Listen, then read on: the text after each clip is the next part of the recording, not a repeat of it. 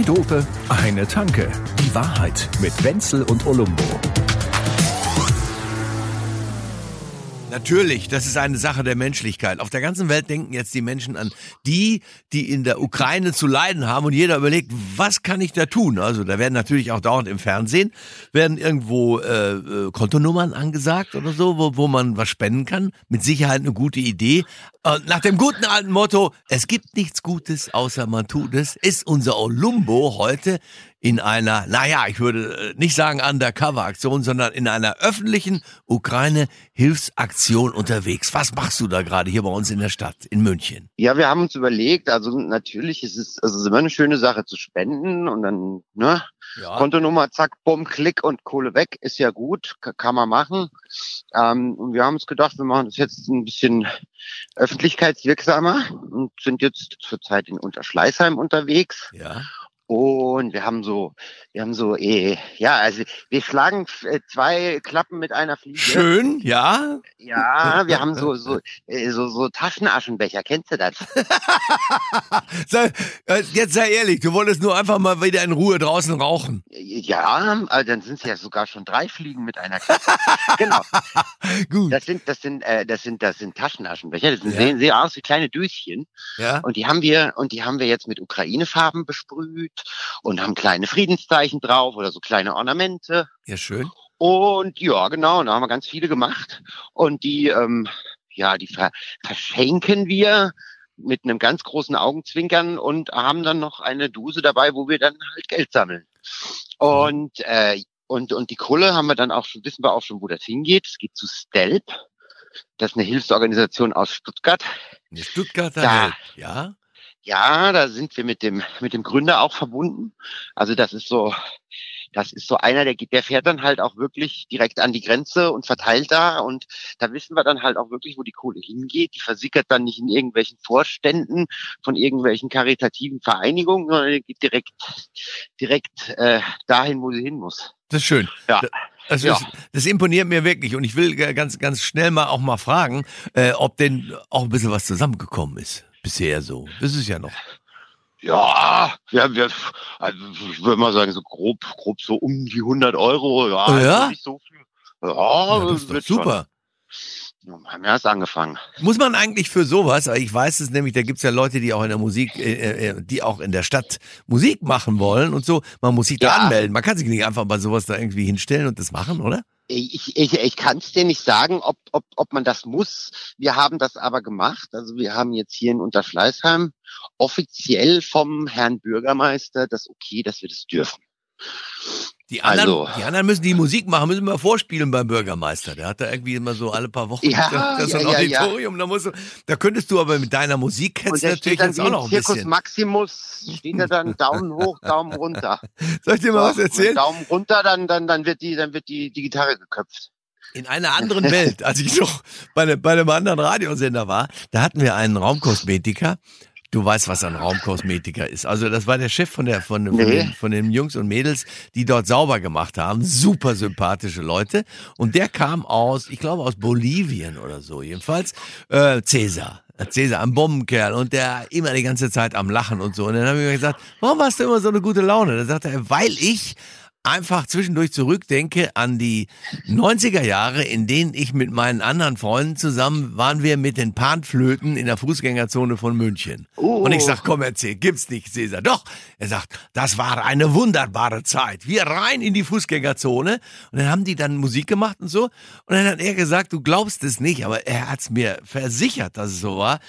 Dann haben wir gespielt auf unseren Panflöten, aber wir haben immer nur gespielt, bis wir sieben oder achttausend Euro zusammen hatten. Dann hatten wir keine Lust mehr, haben zusammengepackt, sind in unser Hotel gegangen, haben noch gewartet, abends ein bisschen uns vorgeglüht und sind dann ins P1 gegangen und haben das ganze Geld wieder ausgegeben. 8000 Kracher am Ja, haben die da rausgezogen. Wahnsinn, oder? Also, das, keine Ahnung, das war ich nehme an, dass bei diesen Panflötenbrüdern, wo da so viele stehen, dass man dann auch mehr gibt, wenn man schon mal was gibt und so. Ne? Also ich bin auch so einer, der da immer schon mal Geld da, da, dazu tut. Aber das wahrscheinlich hat er ein bisschen übertrieben. Oh, ich schon an, aber dieses Panflötengequietsche immer. Ja, schlimm. Aber ja, aber trotzdem. Oh, ich finde es aber so geil, dass die, diese Vorstellung, dass die Jungs das machen und flöten sich da einen ab, um nur drauf zu warten, dass sie abends ins P1 kriegen.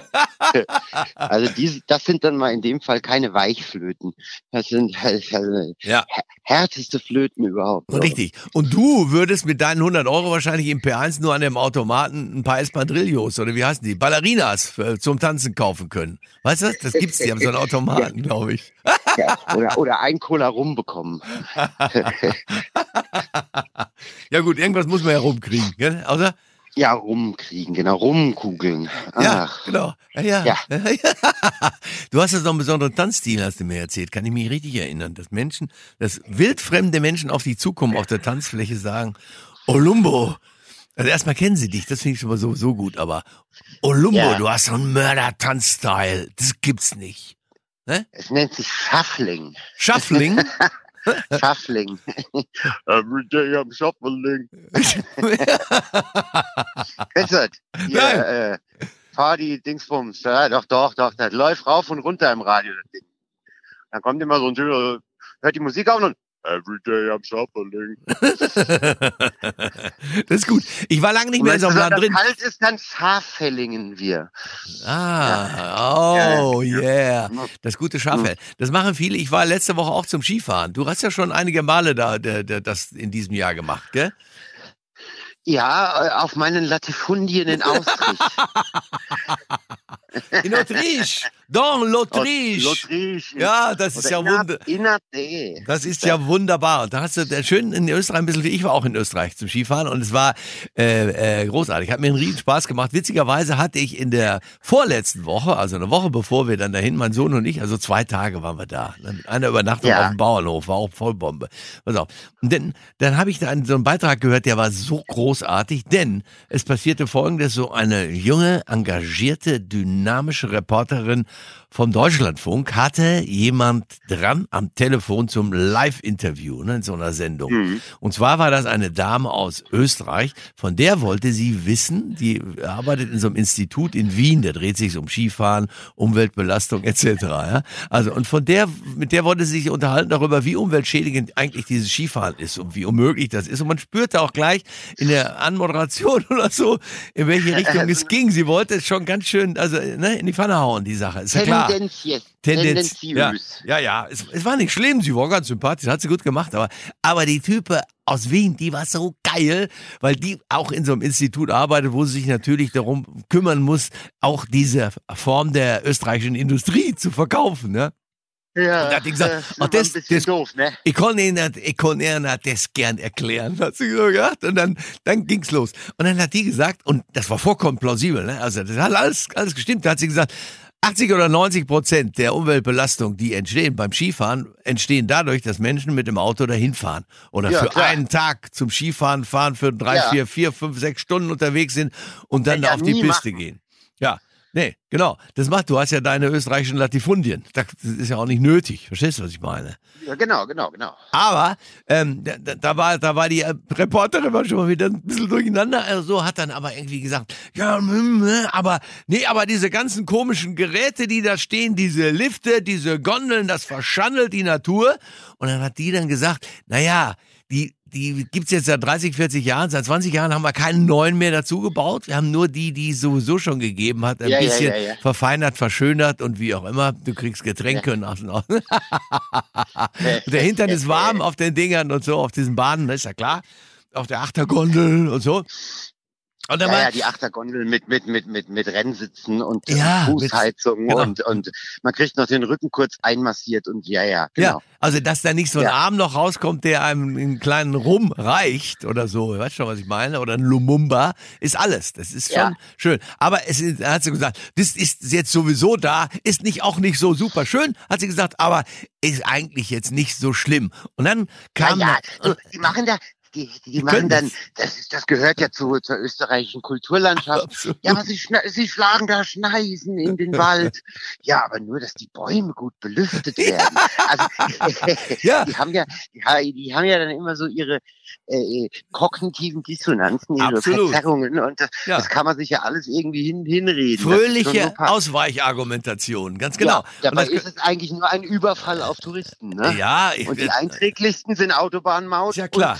Und, und Skiurlaub. Pass auf, so. jetzt, jetzt kam die vom Deutschlandfunk und hat gesagt, ja, aber das mit den Tieren und die ganze Tierwelt, die da oben so ist, und die Österreicherin sofort, na, das kannst nicht so singen. Denn die Tiere, die haben sich dran gewöhnt, dass da überall, wo dieser weiße Streifen ist, da sind nur die Menschen, die ein bisschen bescheuert sind, da saufen und ja, mit Skiern da runterfahren. Da sind die Tiere nie. Da haben die sich längst dran gewöhnt. Das ist für die überhaupt kein Problem. Natürlich. Ja. Die Murmeltiere arbeiten ja teils auf 400 Euro Basis als Streckenposten. Da sind ja, da jetzt. Genau. Da haben wir uns. Ja, da hast mich, Bur. Wieder, haben ja, wieder und, ja, und dann hat sie gesagt, aber am allerschlimmsten sind für die Tiere die, die sich für die größten Umweltschützer halten. Das sind die, die mit den Steigeisen und mit den Schneestiefeln und mit diesen ganzen, in diese wilde, unberührte Landschaft hineinlaufen ja, ja, und ja. den Tieren tatsächlich auf den Sack gehen und die aber dann eben auch da hochlaufen und hinterher wieder runterfahren mit den Skiern und so auch irgendwo ganz wild so durch, ja, ganz besondere Styles und Dinge dann da machen. Und dann sagt, da hat die gesagt, und das Schlimmste ist, die die kommen alle mit diesem alten, 20 Jahre alten VW-Bus, der 40 Liter auf 100 Kilometer verbraucht. ja, ja, ja. Und ich muss sagen, das da habe ich ganz kurz gedacht, so, ja, ne? da gibt es einige und, von. Und Krieg ist Frieden, so. Die, die, die Ökos sind die eigentlichen Umweltverschmutzer. Ja. ja, ist aber auch cool. Ich meine, das da, ist da ist, sind auch, da sind aber auch Wahrheiten drin. Arbeiten. Also in dieser österreichischen Logik, ich konnte mich, für mich hat dieser ganze Beitrag gebracht, dass ich auf der Piste ein super gutes Gewissen hatte. Ja, ja natürlich. War, du, du, hast ja auch einen tollen Stil und alles. Bin da runtergebrettert, verstehst du? Und dann, ja. mein Sohn und ich haben dann ein, zwei so Radler getrunken oder ein Bier und so. Wunderbar war es. Kaiserschmarren, dieses ganze, äh, ja, der Traum eines Lebens in der Sonne. Programm. Ja, da muss, muss man ja auch mal, man muss ja solche Dinge auch mal erleben, oder finde ich jedenfalls. Ne? Ja. Man kann äh, in diesen schweren Zeiten, bleibst du heute den ganzen Tag da in Unterschleißheim? Ja, schauen wir mal. Je nachdem, wie, wie lang die Vorräte reichen. Ach so, genau. Dann, sonst müsst ihr noch ein bisschen äh, irgendwie nachfärben oder was? Hast du ein paar Spraydosen ja, mitgenommen? Ja, nee, und auch an die Hörer. Also ich werde diese Spendenaktion, das kann man ja mittlerweile auch auf Instagram machen. Ne? Ja, ja. Werde ich auf jeden Fall in unseren Instagram-Kanal, 2 dove werde ich das äh, äh auch nochmal posten. Und das da kann man gut. dann da kann man sich dann auch fernmündlich beteiligen. Also nicht nur, wenn man vor Ort ist. ja, genau. Also aber, eher fern finanziell, aber ja. Ja, also alles ist richtig, was man da macht, muss man ja ganz ehrlich sagen. Und es ist irgendwie eine Zeit, in der einen diese ganzen Schicksale da nicht loslassen. Und ehrlich gesagt, schlimm ist, dass sie eigentlich von Tag zu Tag schlimmer werden. Gell? Also ja, es ist, äh, ich, ich muss auch gestehen, und da, da mag man, das mag man jetzt ein bisschen äh, oberflächlich sehen, weil es ist ja ständig Krieg auf der Welt, aber ähm, tatsächlich geht mir die ganze Nummer näher, als ich gedacht habe. Mhm, ja, absolut. und das zunehmend. Äh, und, und ja, und es ist halt so, weil das eben auch mehr oder weniger unsere Nachbarn sind und weil das auch mehr oder weniger unser Kontinent ist. Und ja, in Südamerika und in Afrika und egal wo hast du überall Konflikte und das nicht erst seit dem Zweiten Weltkrieg, ja. ja. Aber das ist halt hier mal was anderes, ja. Da bin ich absolut bei dir, ja, absolut. Das ist so, ja, und das ist, das ist scheiße zwar, dass, dass man das so sieht, aber ich glaube, es ist durchaus menschlich und ähm, das sind irgendwie unsere Leute. So. Ja, es ist halt so. Ja. Ich meine, klar. Und, und, und äh, ja, wie auch immer. Schlimmer wäre es, wir würden gar keinem helfen. So helfen wir zumindest mal da und, und sind irgendwie jedenfalls mit dem Herzen auch dabei, was natürlich super ist. Ja, wir machen keine ist, ne? Hilfshierarchie jetzt hier, ne? Weil ja? dann brauchen wir gar nichts, dann brauchen wir gar nichts mehr zu tun. Was mich aber auch mehr und mehr beschäftigt, ist natürlich dieses Dilemma, was man hat, wenn man das beobachtet, dass man denkt, je mehr wir denen jetzt Waffen schicken, oder auch würden, Ja, das weiß ich umso nicht länger, genau, umso dann wird das das länger dauert und man, man ist sich nicht so recht sicher, ob man denn darauf hoffen kann, dass die das gewinnen würden. Das sehe ich nicht irgendwo halbwegs realistisch. Nee, so sehe ich nur nee, noch mehr ah. Leiden und irgendwie sehe ich so Bilder wie Grozny und Aleppo vor mir in den Städten. Da. Ja, das auf kann, der anderen Seite muss man ja, muss, muss man man, sie ja auch unterstützen. sehen, dass, dass die andere Seite, also das ist ja jetzt nicht so, dass da 100 Prozent Russen stehen, die alle sagen, das, was der Wladimir davor hat, ist echt eine super Idee, ja, sondern das sind in allererster Linie Soldaten, die Befehlsempfänger sind und die das halt umsetzen. Aber ich glaube, mit zunehmender, äh, äh, mit, mit, mit zunehmender Zeit und Intensivität werden da immer mehr sagen, Entschuldigung, mach doch alleine deinen Scheiß, weil er ist, da, da, die haben da ja auch keinen Bock drauf. Bestimmt nicht. Ja. Nee. Und die sind ja tatsächlich, also eins ist ja sicher, dass diese beiden Länder sind ja an sich äh, noch viel mehr als wir so in Europa, sind die geschwisterlich miteinander verbunden. Die viele Leute Ja, kennen sich und ja sprechen können hören, das wär alle ja miteinander, ja, weil sie alle dieselbe Sprache sprechen können, also Russisch. So, ne? Ja, Das ist ein Wahnsinn das und ist das ja so, das, das ist ja wie, wie die Österreicher und die Deutschen, ja. Eigentlich, eigentlich ja, sind wir uns ja auch nicht so grün, aber am Ende des Tages, wenn die Österreicher sich viel Mühe geben, können die ja auch unsere Sprache sprechen. Und weil es ist ja vergleichbar, ja. Also, ne, in meinem Fall, meine Mutter ist Österreicherin und jetzt, wenn, wenn, wenn jetzt der Scholz äh, Österreich überfallen würde, also, naja, okay, es ist sehr konstruiert, aber dann hätte ich auch ein ganz schönes Gewissensproblem und ich glaube, da gibt es in der Ukraine einige, Ja, die da äh, verwandtschaftlich, freundschaftlich sehr verbunden sind mit dem, mit dem, mit dem russischen Bruder. Und ja, also äh, ich sehe das noch nicht, dass das jetzt ähnlich wird wie, wie, wie jetzt im Nahen Osten, wo ja wirklich äh, der, der Russe oder der Ami ja, eingefallen ist und überhaupt kein, kein, wie soll ich sagen, kein, keine emotionale Bindung zu diesem Land hatte. ja, ja, genau. Und dann Ja, sind wir da wieder bei der Nähe. Ja. Ja, ja. Ja, Mai, wir, wir, wir müssen uns das uns leider irgendwie weiter, weiter mit anschauen. Das Komische ist auch, dass man zwischendurch denkt, man könnte jetzt mal einfach so, dass jetzt mal, man ist ja, ich bin, ich bin so, so, ein- so ein äh, News-Junkie. Ne? Ich höre den ganzen Tag höre ich das jetzt seit 30 Jahren oder so, höre ich immer nur alle möglichen Nachrichten, weil es mich auch interessiert und wie auch immer. Und das macht Ja, mich jetzt ja, vollkommen nee, nee, nee, unglücklich, mach weil ich kann das gar nicht ertragen mehr. Nee, und ich nee, kann auch abends, wenn man in den. Strudel, in den Sog hineingerät, dann abends, dann ist man plötzlich auch bei der Illner, die mir auch teilweise dann doch mal auf die Nerven gehen kann. Aber das ist ja ein Phänomen, das hat mittlerweile einen Namen. Ne? Das ist das sogenannte Doomscrolling. Doomscrolling, naja, gut. Ja, das heißt, man, man hangelt sich von einer schlechten Nachricht zur nächsten. Das funktioniert ja wundervoll in sozialen Medien, dass man auf Twitter irgendeinen Link anklickt und dann diese schreckliche Tat könnte Sie auch noch interessieren.